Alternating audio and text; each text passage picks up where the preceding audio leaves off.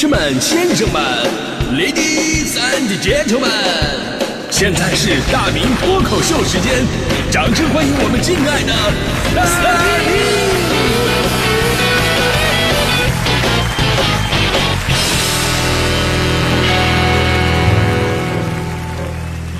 好，欢迎各位来到今天的大明脱口秀，我是大明啊。今天呢，咱们说家里边有个手艺人是一种怎样的人生体验啊？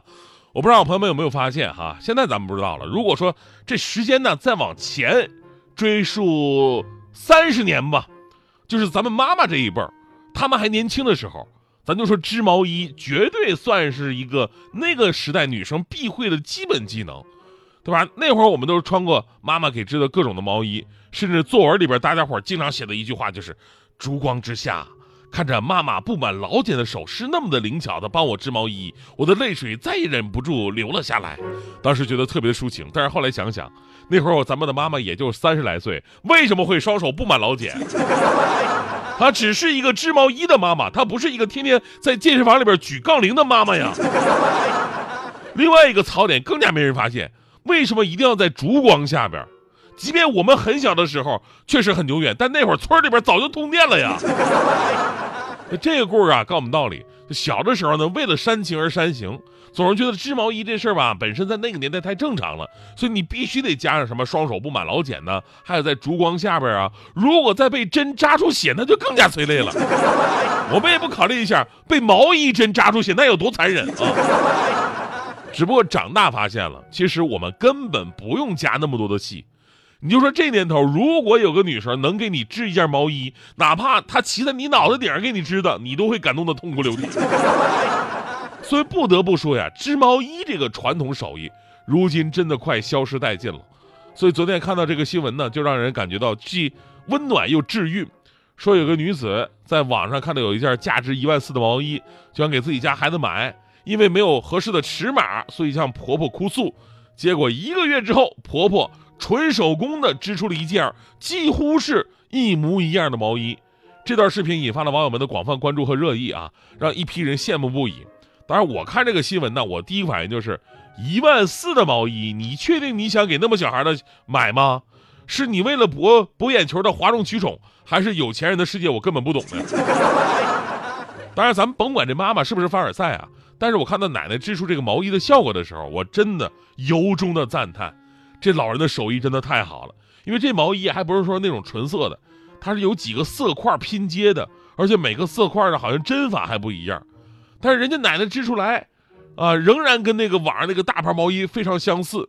奶奶说这是她织过最复杂的毛衣，但是看到小孙子穿上很好看，觉得付出再多也是值得的。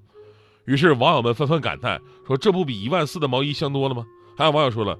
你家孩子距离一万四的毛衣啊，就差一个奶奶了啊！所以一方面我们感叹家有一老如有一宝，但是又有一种传统技艺逐渐失去的感慨。你说这年头吧，懂得编织的朋友还剩下多少呢？当然说现在的衣服呢，已经成为快消品了，再也不像过去一件衣服穿十年的年代了。所以想穿什么直接买就好了啊！天气已经变冷了，没关系，女生买给男生一件毛衣，呃，男生呢作为回馈也要买给女朋友。呃，秋衣、外衣、小风衣、秋裤、绒裤、打底裤、筒袜、丝袜、连体袜，呃，衬衫、毛衫、针织衫、绒鞋、皮鞋、休闲鞋、挎包、提包、单肩包、靴子、帽子、小棉袄、唇膏、手套、暖宝宝。啊，看起来是有来有回，但其感觉感觉总像是抛砖引玉，对吧？其实最重要的，这里边少了一种真正的温暖。我觉得这个世界上没有任何一道菜，能比你爱的人亲手所做更为感动。没有任何一件衣服能比爱你的人亲手所织更为温暖。你在这里可以看到他们的爱，甚至可以看到他们的成长与进步。我说一个事儿啊，这个世界上不是谁下生就会说做这些手艺活的，他们都得学。学习的过程本来就是一种爱。我妈最开始呢也不会织毛衣，后来自己慢慢学，从小件开始织起练手。那会儿吧，说让她织个围脖都算是比较困难的，但是我妈敢于从零开始。她给我织的第一件东西，放到现在都非常新潮。是一个用白色毛线织的，类似于发箍的那种耳罩，就特别像现在运动员戴的那种，呃，防止流汗和固定头的那种发带，你知道吧？但我妈很巧的是什么呢？她就是很有心，就在两侧加大了面积，哎，就是很不仅很好的保护了我的额头，还非常完美的包住了我的耳朵，冬天非常实用。然后呢，因为用白色毛线编织的，戴在脑袋上一撑，还有一种网格状的那种手工艺感。我跟你说，这个东西特别的有才，暖不暖和吧？其实不是最重要的，最重要的是，自从我带了这个东西吧，我每次坐公交车都会有人主动给我让座。一上车，那个售票员就开始号召车上的乘客们，车上的乘客们，请给这位脑袋有伤的同志让个座。谁脑袋有伤啊？这个。所以你看啊，选择色系就是我妈学会的第一课啊。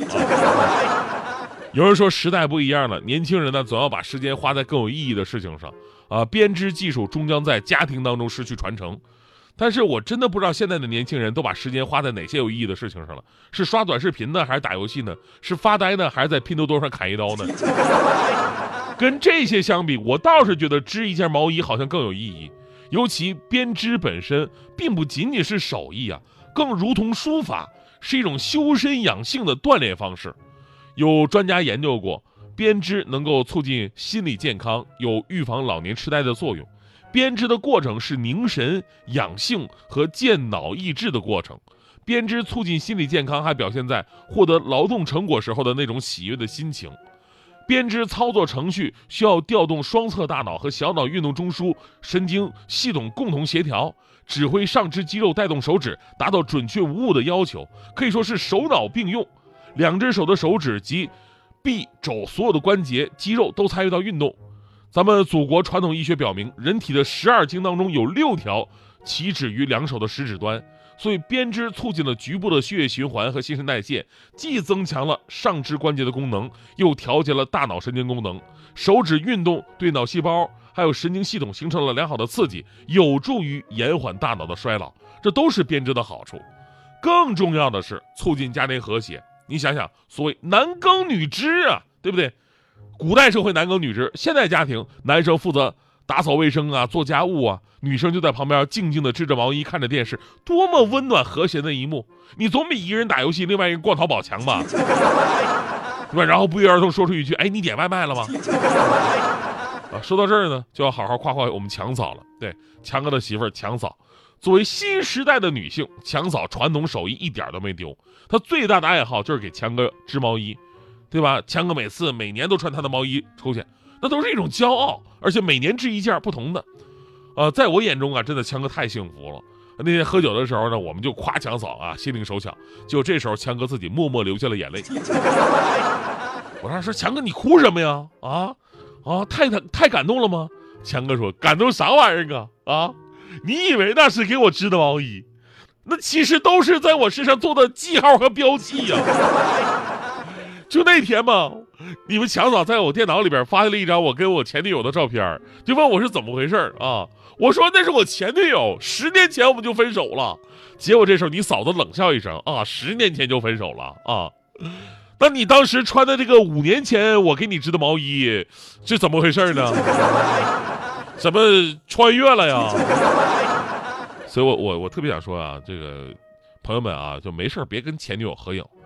没事真的别跟前女友合影，这玩意儿才神奇呢。你就算不心虚，但是说出来你也虚，你这很很神奇。